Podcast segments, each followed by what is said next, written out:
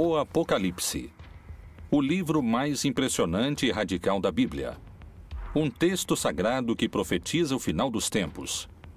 Que segredos se escondem entre suas páginas? Quanto tempo de vida resta à espécie humana?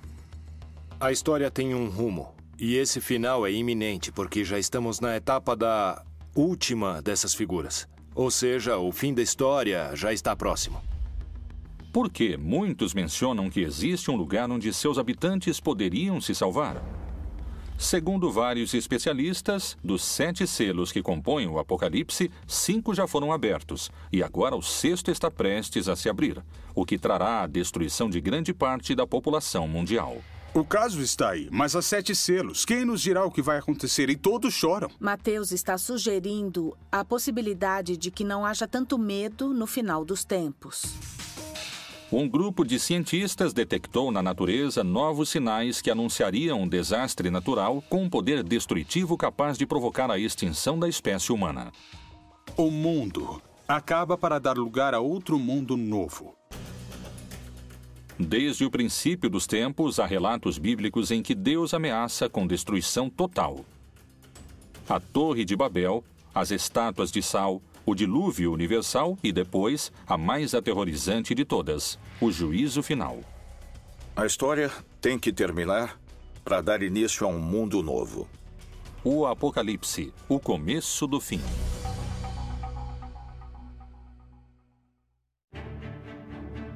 Ao longo da história, a ideia do fim do mundo provocou numerosas teorias. Algumas inspiraram esperança, Outras até provocaram suicídios em massa. Várias reavivaram o histórico enfrentamento entre a fé e a ciência.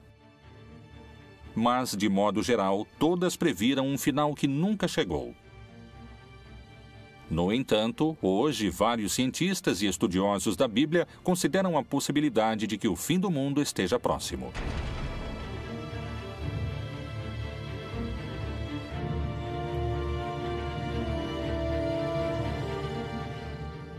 A grande quantidade de informações e o acesso imediato que temos aos fatos que acontecem no mundo nos levam a crer que são signos e sinais de que a profecia realmente está se cumprindo. Qual é a informação secreta contida no livro mais impressionante da Bíblia e que acaba de ser revelada? Talvez algumas respostas se encontrem no contexto em que o Apocalipse foi escrito. Palestina, ano 90. Pouco depois da morte de Jesus Cristo, os seguidores de sua mensagem cresciam em número no Império Romano. Mas, nessas terras, a ideia do Messias era sinônimo de rebelião política. O apóstolo João era uma figura-chave para os romanos. Ele descreve um império corrupto, assassino, perseguidor que se opõe a essa verdade messiânica que eles interpretam. Então, ele vê esse mundo em estado de destruição. O livro do Apocalipse é uma fórmula literária em que, de alguma maneira, aqueles que o escreveram tentaram dar certa esperança às pessoas que estavam sofrendo uma perseguição. O autor do livro do Apocalipse se apresenta como um desterrado na ilha de Patmos, e é geralmente identificado como o apóstolo João. O Império Romano concedeu a João um destino mais benévolo que ao resto dos seguidores de Cristo. Ele foi exilado na ilha de Patmos. Lá, ele teve as supostas revelações divinas que plasmou naquele que se tornaria o livro mais controvertido da Bíblia, o Apocalipse. O livro do Apocalipse foi escrito pela Igreja no último momento do Novo Testamento, por volta do ano 100, e significa a revelação. Através de visões proféticas, o livro parece prever a destruição do mundo de maneira progressiva até o retorno de Jesus, que regressará para julgar toda a humanidade e salvar os cristãos. A estrutura do texto é complexa. Contém etapas distintas, marcadas por sete selos, sete trombetas e sete taças. A ideia da trombeta como aquilo que anuncia, a ideia da taça como aquilo que contém, que sustenta algo, que se derrama, a ideia dos selos como aquilo que, de algum modo, dá certificação. Os selos seriam acontecimentos que se deram de maneira constante ao longo de pelo menos dois mil anos. Existe a postura antiga, que considera que tudo anunciado no Apocalipse já aconteceu, e a postura futurista, que crê que está para acontecer. No entanto, creio que o Apocalipse é uma descrição de tudo que tem sucedido no que poderíamos chamar de período da igreja, ou seja, para os crentes, desde o momento em que Jesus parte até que ele retorne. Tudo isso é o Apocalipse. O fundamental é que existe um valor da história, um julgamento da história, e quem tem o livro nas mãos é precisamente o Senhor Jesus Cristo é Ele quem pode julgar sobre o que ocorre na história. De diferentes maneiras, fala-se de uma destruição paulatina do mundo e do ressurgimento do mundo em torno de um novo céu e de uma nova terra.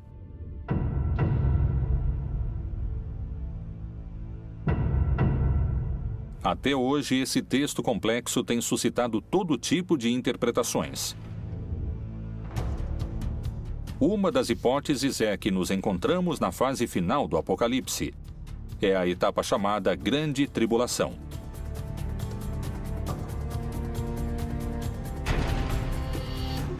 Esse período se caracteriza por um dado central: um personagem que chega depois de aberto o primeiro selo.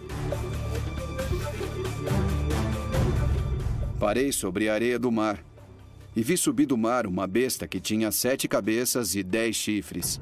O que o Apocalipse diz é que então vai haver uma batalha em que o vencedor final será Cristo. Ele vai vencer o anticristo, a besta. Esta besta representa todo o poder contrário ao cristianismo. O primeiro selo é um cavaleiro branco que representaria os falsos cristos que vão se deixar enganar quando renunciam ao verdadeiro rei, que é Jesus. O texto narra que a besta tem tanto poder que vencerá todos que tentem enfrentá-la. Mas quem representaria a figura da besta? E quando acabarem seu testemunho, a besta que sobe do abismo travará guerra contra eles, e os vencerá e os matará. Através da história, esse personagem foi mudando em suas diferentes interpretações. Hoje, o líder da Igreja Católica identifica o Anticristo com uma figura que surpreendeu sua própria comunidade. O Papa disse que o Anticristo é a corrupção, e disse, em algum sentido, que é adaptar, é uma adaptação da Bíblia.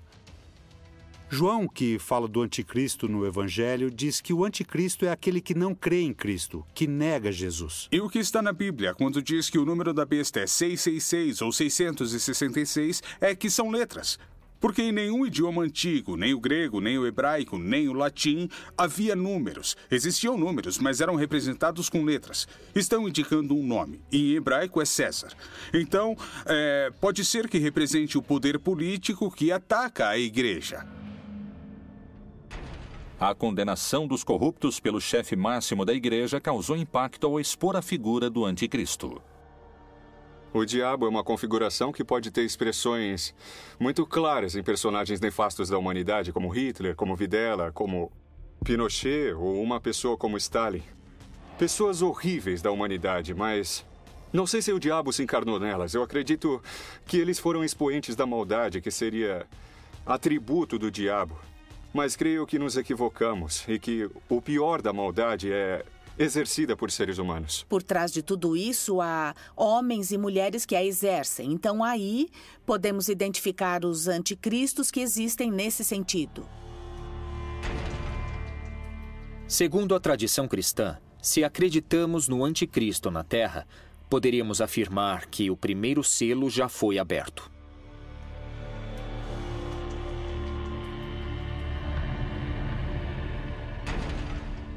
O segundo selo revela um cavalo vermelho, que significa a violência, a guerra, e que precisamente está descrevendo a guerra, a destruição da, da comunidade. O cavalo na América Latina, pelo menos no Cone Sul, era muito comum como meio de transporte. No Oriente Médio é muito mais restrito, há muito menos cavalos. Era um símbolo da realeza, de poder, da beleza, muitas vezes ligado também a forças negativas, forças poderosas que têm a ver, às vezes, com o orgulho divino frente à vontade de Deus. O Apocalipse fala de uma realidade permanente, a violência entre os humanos vem desde o Gênesis, desde o capítulo 3, quando Adão e Eva discutem quem foi o culpado. Desde então se instaura a violência. Não há época em que não exista violência entre os humanos, morte e destruição. Se levarmos em conta que as duas guerras mundiais do século XX fizeram mais de 80 milhões de vítimas, é evidente não podemos deixar de concluir que o segundo selo já foi aberto. O terceiro selo trata da fome. Uma pessoa em cada nove, 13% da população mundial, passa fome, segundo dados do último relatório da ONU. Quando falamos do Cavaleiro da Fome, efetivamente podemos saber que no mundo sempre houve fome. Hoje temos 850 milhões de pessoas morrendo de fome no mundo. Mas a fome ameaçou o mundo. É um cavaleiro que cavalgou ao longo de toda a história de toda a humanidade. Cada novo selo é muito mais poderoso que o anterior e faz mais vítimas na Terra. Se tivermos em conta a fome que hoje existe na Terra, definitivamente podemos dizer que o terceiro selo do Apocalipse foi aberto. O quarto selo é um cavalo preto que desencadeia muitas enfermidades, a peste. E é algo que também pelos meios de comunicação conhecemos globalmente. Sabemos bem o que está se dando com as epidemias, com as endemias no mundo todo, e certamente nos faz refletir que isso estava anunciado ou estava dito no Apocalipse. O quarto cavaleiro do Apocalipse representa as diferentes pandemias que aconteceram no mundo. Podemos também situá-lo ao longo desses 20 séculos, desde a peste antonina do ano 160 depois de Cristo até a época de Justiniano, em que houve outra pandemia importante. No século XII houve a peste bubônica e no século XIV a peste negra. Como resultado, a população da Europa perdeu um quarto de sua população. É muito interessante porque há uma parte do livro do Apocalipse que diz que um terço dos homens morreriam. Por estas três pragas foi morta a terça parte dos homens: pelo fogo, pela fumaça e o enxofre que saíam de suas bocas. E houve momentos na história em que literalmente morreram um terço ou um quarto dos homens. E na nossa época, já no século XXI, estamos diante do H1N1 ou diante da epidemia da AIDS. Ou o risco de uma guerra bacteriológica. Tudo isso tornaria uh, perfeitamente textual uma praga como o quarto cavaleiro do Apocalipse. Alguns especialistas afirmam que todas essas doenças são sinais de que o quarto selo já poderia estar aberto. Segundo o Apocalipse, os sete selos vão deixando em seu caminho guerra, fome, morte e destruição. Com cada abertura, o fim dos tempos e a batalha final parece estar mais próxima. O quinto selo não menciona uma forma de destruição como os outros, mas descreve o pedido dos mártires para que chegue a hora do juízo final. Mártir em grego significa testemunha. Esse quinto selo representaria os crentes de toda a história que estiveram dispostos a pagar com sua vida. A afirmação de que Jesus é o Senhor e o Salvador. Eles clamam a Deus pelo fim da perseguição, pelo fim da destruição. E é isso que nos revela o quinto selo a visão dos santos, pedindo o final dos tempos. No entanto, a resposta é o que há de mais tremendo no Apocalipse, o mais difícil de aceitar e acreditar. Há que se cumprir o número. Eles devem ter paciência, porque a destruição vai continuar, ninguém sabe quanto tempo, mas o cristão precisa confiar que Deus sabe quando e como vai terminar. Segundo algumas interpretações, os infortúnios mencionados nos primeiros selos, a fome, as guerras e as doenças, já aconteceram. E, pelo contrário, os fatos prenunciados pelo sexto selo, o mais temível e dramático de todos os narrados no livro do Apocalipse, estaria por acontecer. E, para muitos, suas consequências são impossíveis de conter. Quais são essas catástrofes? De que tempos estamos falando? Há alguma possibilidade de deter essa contagem regressiva?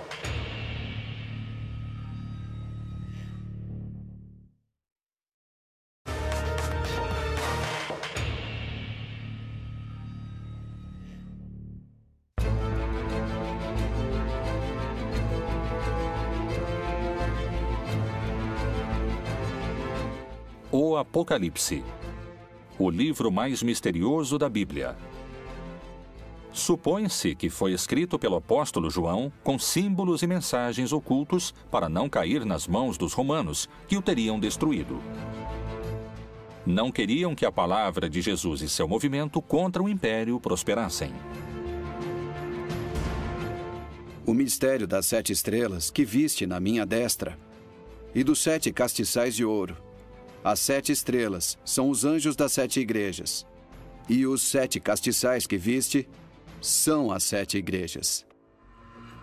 Quando João, no Apocalipse, fala das sete taças, das sete igrejas, das sete luzes, está falando de tudo relacionado com os últimos tempos e está falando numa linguagem apocalíptica. A linguagem apocalíptica não tem nada de literal. Não se pode ler exatamente como está lá. É eufemística. Então, deve-se interpretá-la como sinais de difícil compreensão, como uma linguagem deliberadamente crítica.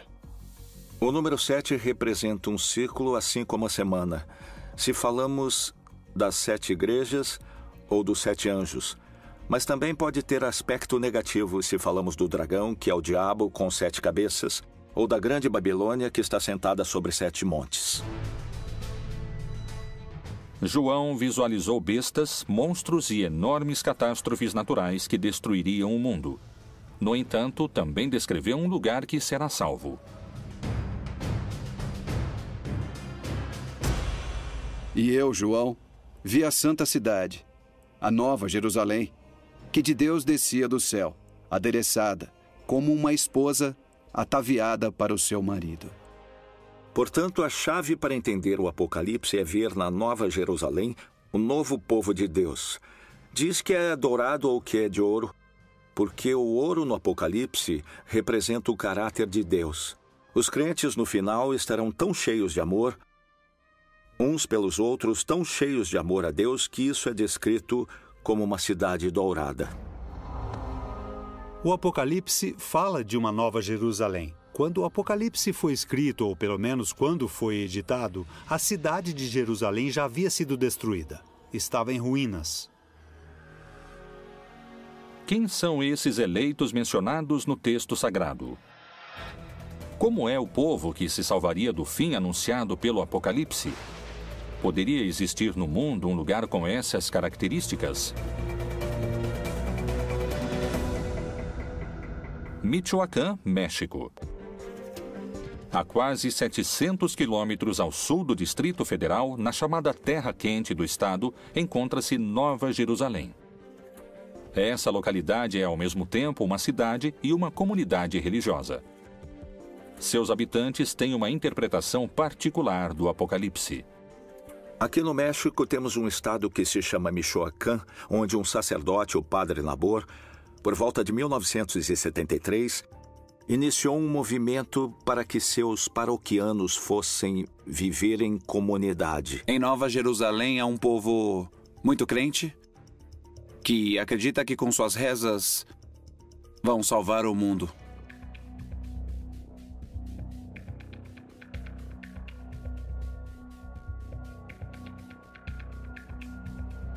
Nessa cidade nos disseram que o mundo vai acabar e que só vão se salvar aqueles que têm fé em Deus e os que rezam, os que se ajoelham e pagam o dízimo, os que se humilham, os que ficam de joelhos diante do tirano, que é o que sempre nos disseram. Como começou essa ideologia que hoje define a vida cotidiana de cerca de 2.500 pessoas?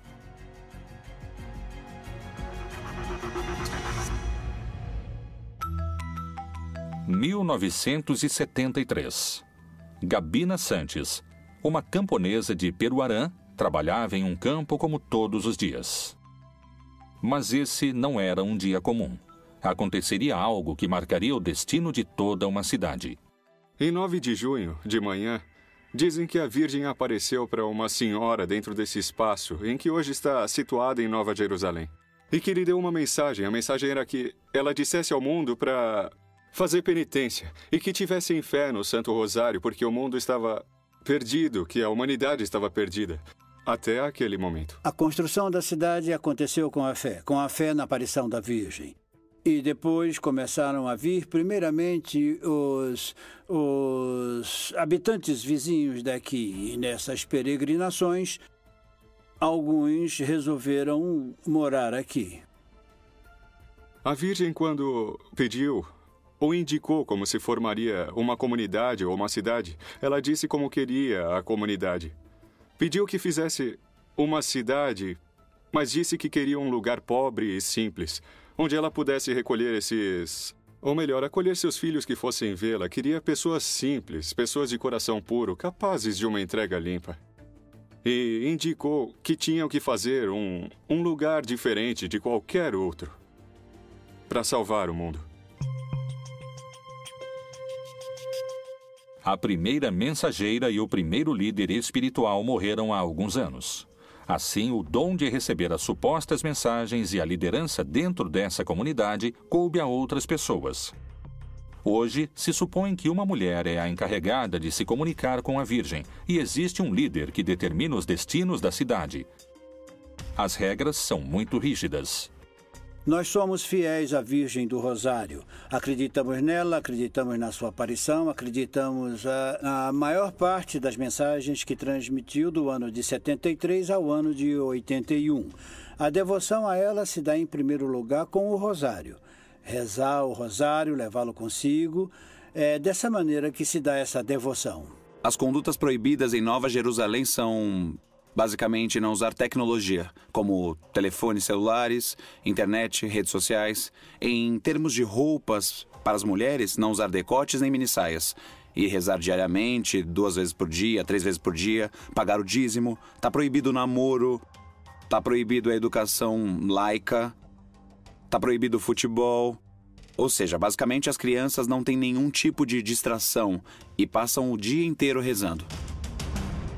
Desde os primeiros séculos e na Idade Média houve grupos que trataram de fundar comunidades onde se estabelecesse a Nova Jerusalém. E especialmente quando a América foi descoberta, vários grupos puritanos, incluindo alguns seguidores de Colombo e o próprio Colombo em seu livro de profecias, achavam que haviam chegado a um lugar onde a Nova Jerusalém seria estabelecida. Então, a Nova Jerusalém, em vários lugares da América Latina, representa a nova Israel, ou seja, os crentes judeus e não judeus do mundo todo, que no final dos tempos serão um conjunto de seres humanos que adquiriram um caráter parecido ao de Deus e, portanto, é representada com ouro como uma cidade resplandecente, porque sua natureza é uma natureza sublime. Poderia a cidade Nova Jerusalém ser o único lugar isento da destruição global do Apocalipse anunciada no sexto selo? Talvez só o tempo tenha a resposta. E quais são os desastres descritos no sexto selo do Apocalipse? Fala de cataclismos e de fenômenos naturais, que também são destrutivos para a comunidade perseguida.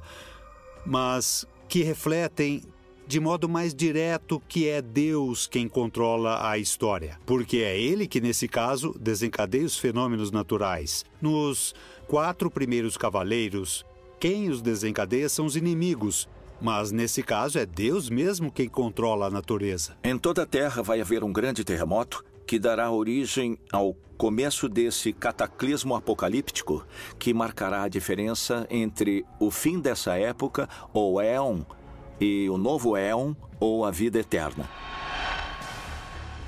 Uma das teorias sobre Nova Jerusalém indicaria que essa comunidade também seria protegida desse último selo. Ela tem características geológicas em seu subterrâneo, onde se juntam placas de cobre, ferro e metais, que tornam a terra mais forte para resistir a um tremor. Possíveis coincidências se ocultam entre os textos do Apocalipse.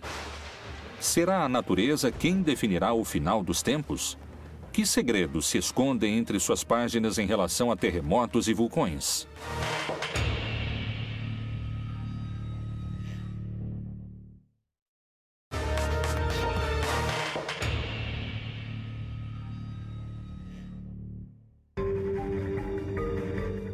A interpretação de vários estudiosos da Bíblia sugere um cenário dramático na etapa mais destrutiva, que profetiza uma devastação planetária. O que é o Anel de Fogo? Por que alguns cientistas afirmam que nele poderia se desencadear uma destruição maciça e que coincide com a descrição do sexto selo? O significado do Anel de Fogo, que basicamente rodeia todas as costas pacíficas do Oceano Pacífico, é a colisão das placas. Nessas zonas de colisão de placas continentais e placas oceânicas ocorrem fenômenos vulcânicos e sísmicos. Isso coincide basicamente com o cinturão de fogo, o anel de fogo do Pacífico. De que modo estão mencionadas no livro do Apocalipse as consequências do sexto selo? Mas quanto aos covardes, aos incrédulos, aos abomináveis e aos homicidas, e aos que se prostituem, e aos feiticeiros, e aos idólatras, e a todos os mentirosos, a sua parte será no lago que arde com fogo e enxofre, o que é a segunda morte. Do ponto de vista geológico e astronômico, os fenômenos são uh, basicamente a, a extinção do Sol. O Sol vai passar a ser um gigante vermelho, aumentará significativamente de volume e absorverá nesse crescimento tanto Mercúrio quanto Marte. A proximidade do Sol fará com que o planeta se aqueça muitíssimo e, nesse momento, desaparecerá a vida. E havendo aberto o sexto selo, olhei, e eis que houve um grande tremor de terra. Quando se abre o sexto selo do Apocalipse, ocorrem os terremotos. Aqui, a palavra é literal. Não existe outra definição, nem explicação, nem nenhum tipo de erro de tradução. O reaquecimento poderia estar simbolizado pelo fogo, mas parece que esse não é o único desastre natural possível. A mensagem da Virgem de Nova Jerusalém anuncia que o final também poderá chegar através de grandes terremotos. Qual é a visão dos cientistas?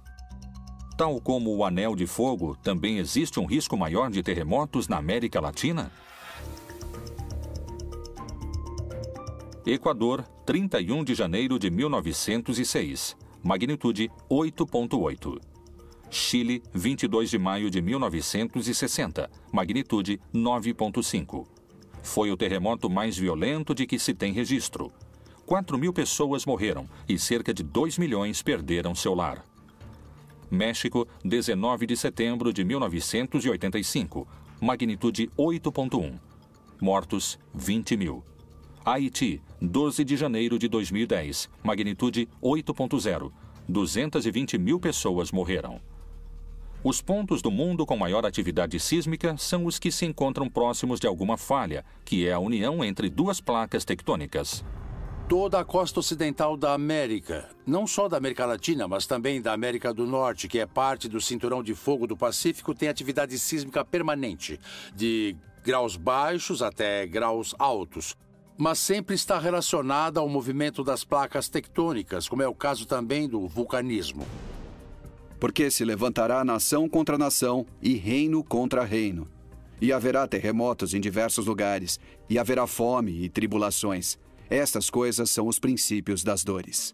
O aumento da grande quantidade de terremotos que vem acontecendo desde 2009 é um fenômeno que a ciência investiga e para o qual ainda não pôde dar uma verdadeira explicação.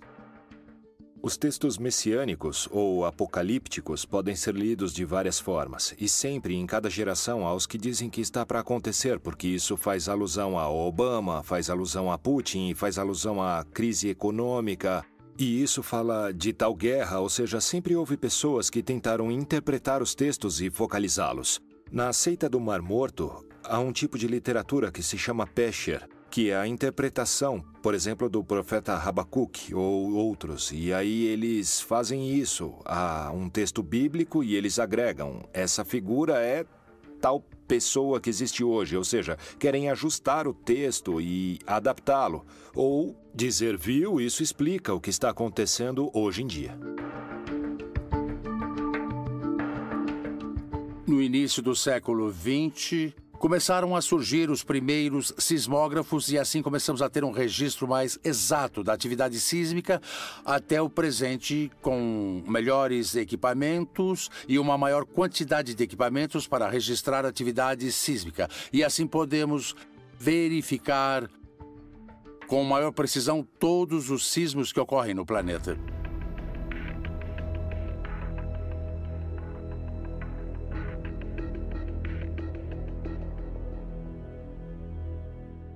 O sexto selo do Apocalipse descreve um grande terremoto e também a ideia de que os céus se revolveram como se formando um rolo.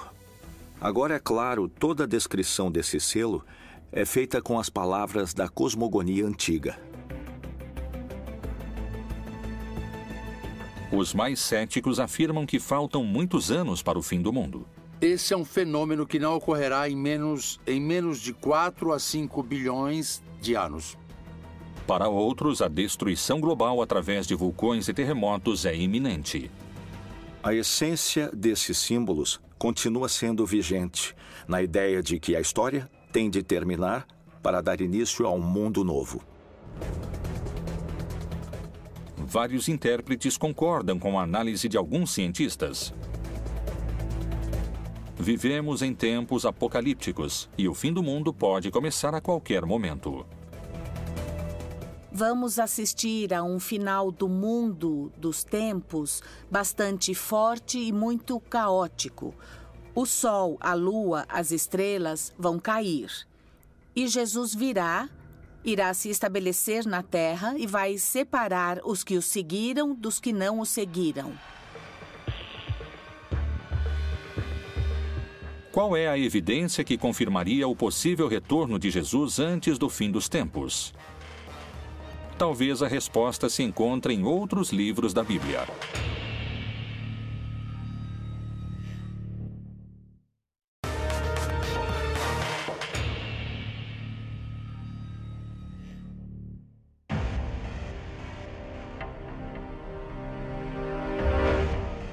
Apocalipse é o livro mais antigo e controvertido da Bíblia. Tanto no Antigo como no Novo Testamento, vários profetas descreveram como seria o mundo em tempos apocalípticos.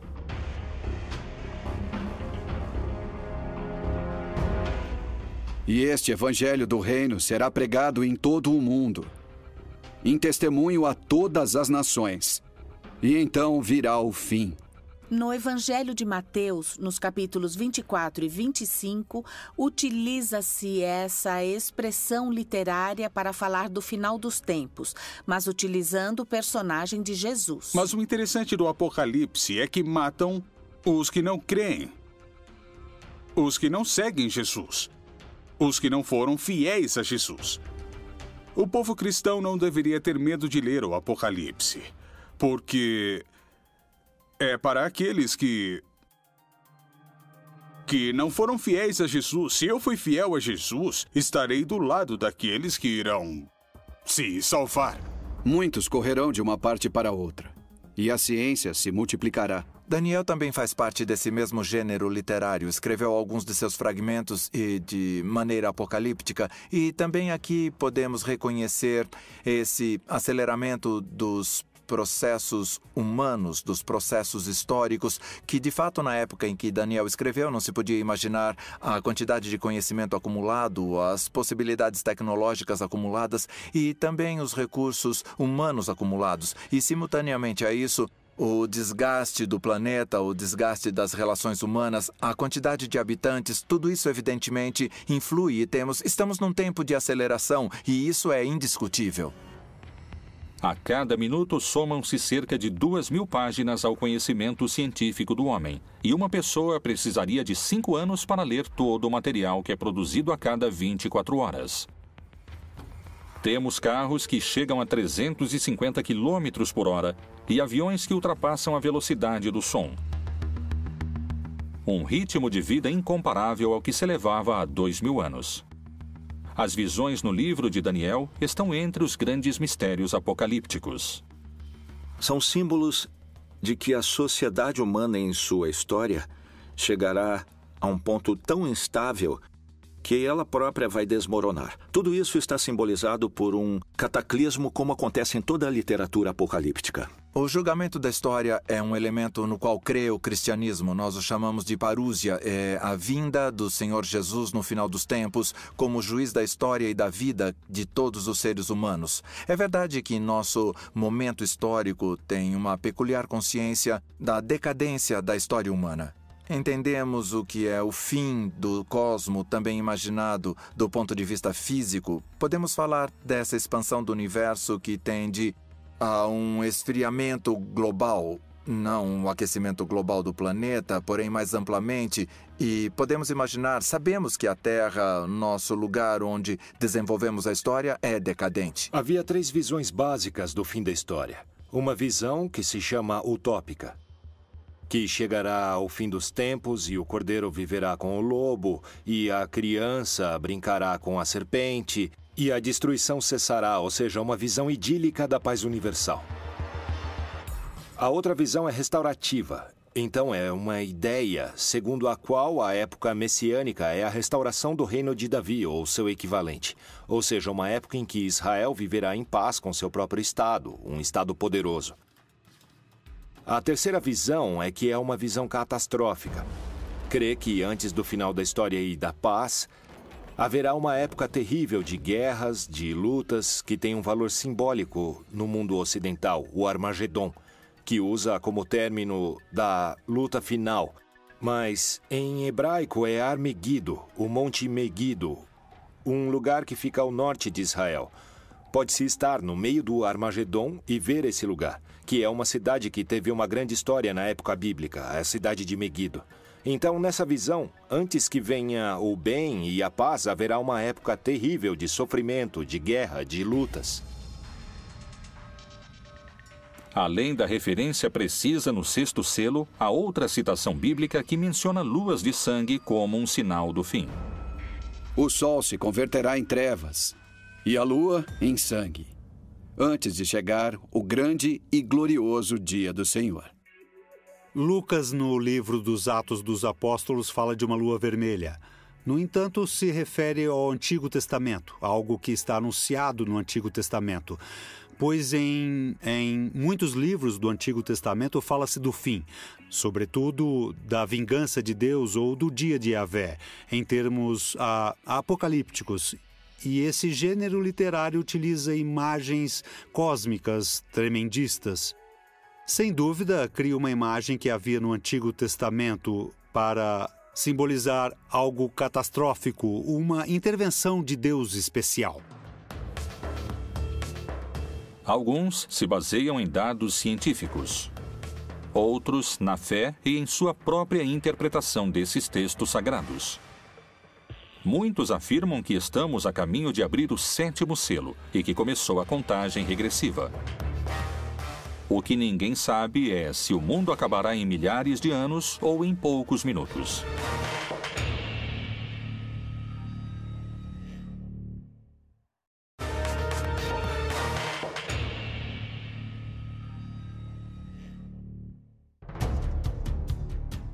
As profecias apocalípticas têm um espaço próprio no livro mais importante da história, a Bíblia.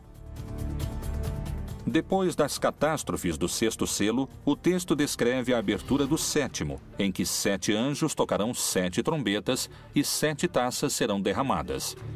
Esse selo anuncia o fim dos tempos e a batalha final. E vi outro grande e admirável sinal no céu sete anjos que tinham as sete últimas pragas, porque nelas é consumada a ira de Deus. Na verdade, o sétimo selo supõe o fim da história, o fim das perseguições, o triunfo dos eleitos, a derrota dos malvados, da besta, do dragão, etc. O Apocalipse também mostrou ao longo de todo o texto que quem comanda a história é Deus, que ele inclusive permite aos maus e aos cataclismos atingirem os eleitos. E finalmente, o sétimo selo revela o triunfo divino, a instauração do reino de Deus no mundo. O dia final será precedido de uma batalha entre um anticristo e Deus ou o bem. O que o texto está dizendo é que há um momento final da história em que o bem vence. E vence de uma maneira definitiva, e que Jesus, que venceu a morte, voltará numa manifestação gloriosa. Isso se chama parúzia, a segunda vinda de Jesus. É um dia de júbilo, de vitória para aqueles que creem em Jesus. O texto diz que esses horrores vão terminar e que haverá um juízo final no qual serão castigados todos os opressores, ou seja, todos aqueles que nos fazem sofrer e que finalmente serão castigados, porque finalmente triunfará a libertação.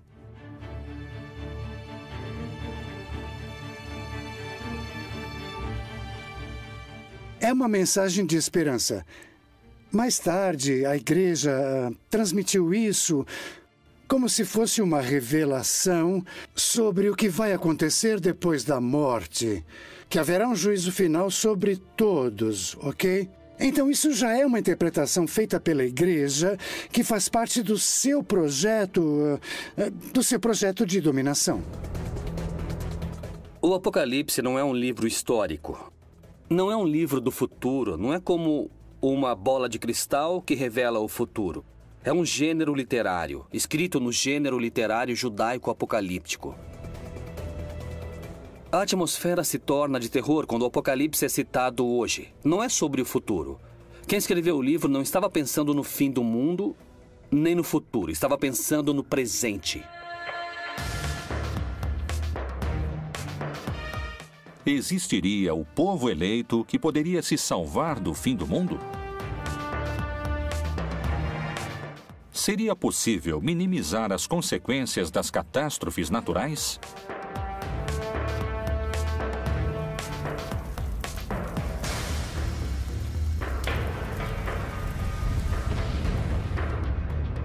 Se as interpretações recentes estiverem corretas, estaríamos em contagem regressiva?